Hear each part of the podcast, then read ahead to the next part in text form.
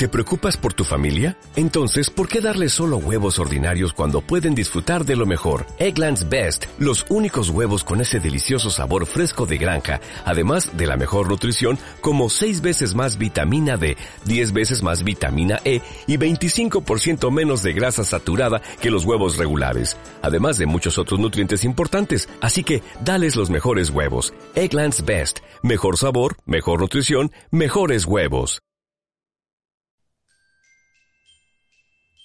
Cruzar el río. Un maestro envió a dos jóvenes monjes a una aldea cercana para realizar unas compras. Como estos nunca habían salido al mundo exterior, les avisó de que se encontrarían con peligros y tentaciones que debían saber acometer correctamente, sobre todo las relacionadas con los temas carnales. Ambos jóvenes se pusieron en marcha desconociendo lo que se podía encontrar en el camino. Durante las primeras dos horas se cruzaron con comerciantes, peregrinos, hasta que, al llegar a un río, escucharon a una chica joven con un vestido medio roto llorando en la orilla. Ambos monjes se acercaron para ver qué ocurría.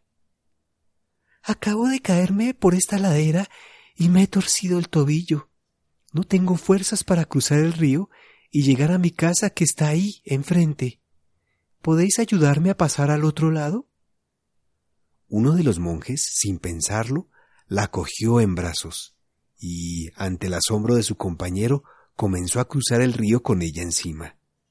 Tras unos minutos la dejó en la otra orilla y la acompañó hasta su casa que estaba a unos metros.